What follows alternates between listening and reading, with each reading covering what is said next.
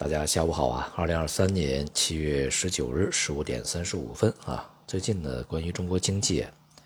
呃，微观和宏观的数据层面，那么有一些差异啊，这是大家所关注，也是切实能够体会到啊。当然呢，相关的这个部门也出面来解释啊，为什么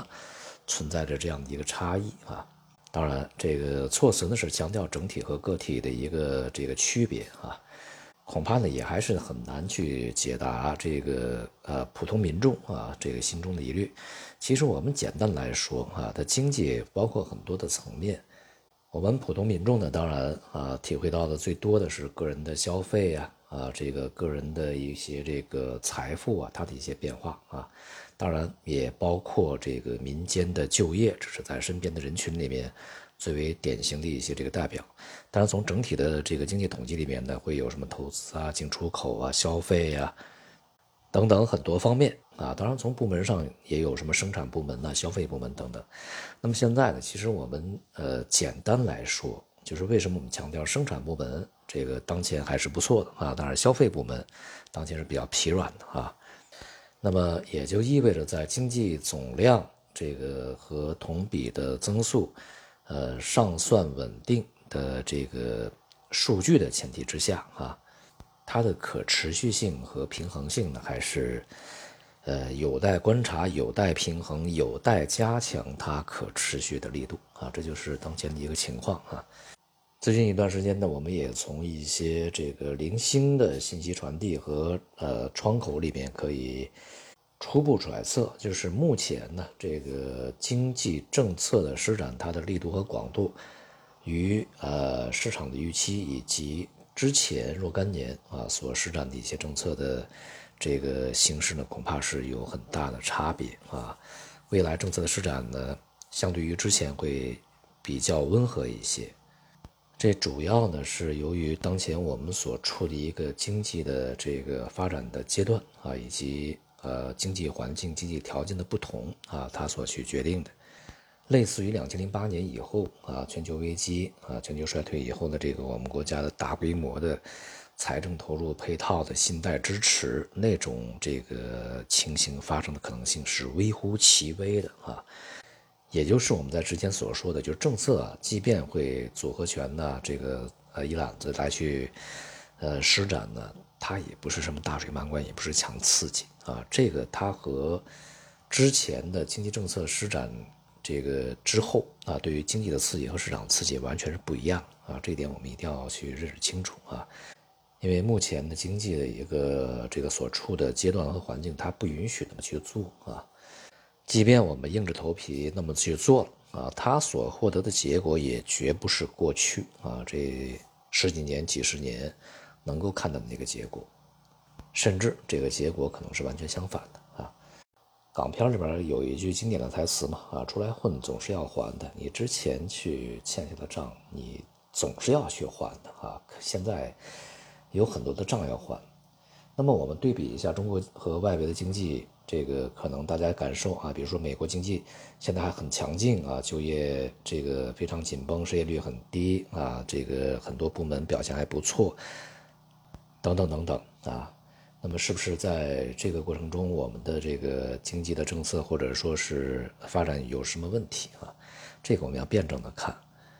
美国呢，当前经济确实啊表现的比全世界的大多数的地方强，但是呢，它呃是依赖于在疫情过程中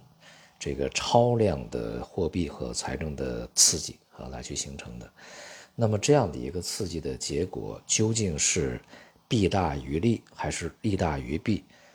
需要啊接下来的这个现实来去检验啊历史来去检验。个人觉得呀，呃未必是一件好事啊。从非常长远的一个角度上来讲，可能呢他把这个美国的问题进一步的去放大了，而且呢进一步去延后爆发了。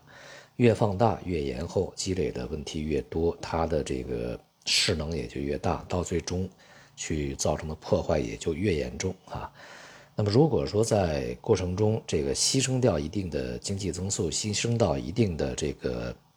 消费满足啊，牺牲到呃牺牲掉一定的这个生活，呃，比如说我们幸福指数啊，或者满意度的体验，可能对于更长远来讲，它是好事儿啊。这个我们交给历史来检验吧啊。至少我个人呢是持这样一个看法，而且呢，这样的一个看法呢，是从去年年底啊，这个已经形成了啊，未必就是外围短暂的经济呃表现火爆啊，这个就会获得长久的一个胜利啊。像昨天美国公布的一些数据，像零售销售啊，这个总体来讲是不及预期的啊。这说明这个加息啊，以及在疫情期间的政策退出，已经对这个呃消费啊产生了比较这个大的影响。但是啊，即便是不及预期，仍然是比较这个坚挺或者说比较高的一个位置啊。所以呢，它又。不足以去阻碍美联储进一步去加息，也就是说加的息还不够啊。虽然说已经产生了影响，但是仍然不够。因此呢，我们从客观上来去评估啊，美国如果未来啊这个若干年啊，比如说未来的一年到五年之内遇到麻烦的话，恐怕是一个大麻烦啊。它大麻烦解决的这个过程呢，可能要比中国还要复杂，还要艰难啊。上述观点呢，并不是基于近一段时间的数据或者是情况去得出的，而是我们在去年年底已经形成的一个观点哈。今天国内市场的表现不佳啊，这个从呃股票指数上来看呢，它是跌多涨少啊，这个上证指数几乎是收平的，但是其他大多数指数是下跌，而从个股层面呢，也是跌多涨少啊，人民币汇率呢。这个继续啊出现调整，在前面反弹了以后，那么迅速的这个回落啊，现在又离岸又回到了七点二亿以上，整体市场还是比较弱啊。不过在这个股票市场里面，有一些行业板块表现还是这个不错的啊。比如说在近段时间啊，这个我们总讲嘛，就是上游的资源类的，尤其是能源啊相关行业板块呢。它是具有基本面的韧性以及这个政策面的一个支持的啊。我们国家呢是需要能源安全的啊，所以说，呃，有一些行业板块它表现的从去年到现在一直是非常稳定，并且是坚韧的坚挺啊，持续的上行的。尤其是近一段时间在大盘表现非常低迷的情况之下啊，相关行业板块以及个股呢表现。就差别很大啊，验证了我们这样的一个预期。这种预期呢，它是有逻辑啊。而另外一方面呢，比如说这个呃，市场不是特别关注的一些这个消费板块啊，纺织服装啊，这也是我们在前期已经关注了很久的啊。虽然说呢，它的这个表现不是说特别的猛烈啊，但是相对于大多数行业板块来讲，第一个是稳定，第二个呢，它的里面的机会还是不少的。有一些这个啊细分板块和个股呢，呃，在去年到今年已经涨了不少了啊。这是由于在房地产消费和汽车消费以及大宗的消费，呃，因为收入增长放缓。被抑制的前前提之下，人们呢转向一些这个相对比较价格低廉的和日常的消费，比如说衣服啊。那么现在买房子呢，房子在跌啊，而且还很贵。这个买车子呢，已经有了一辆啊。这个别管你怎么刺激啊，这个我也不能总去买车子啊。一辆车子怎么也得这个最少说也得十几万、二十万啊，多的就几十万啊。不能无节制的买啊，家电也是如此啊，这个动辄一个家电一两万啊，这个大几千啊，买套衣服还是可以的啊，几百块、上千块啊就是可以了。所以呢，它是另外一种口红效应的体现啊。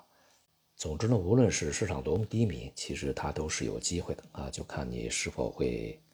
发觉啊，是否会有识别的这个能力。好，今天就到这里，谢谢大家。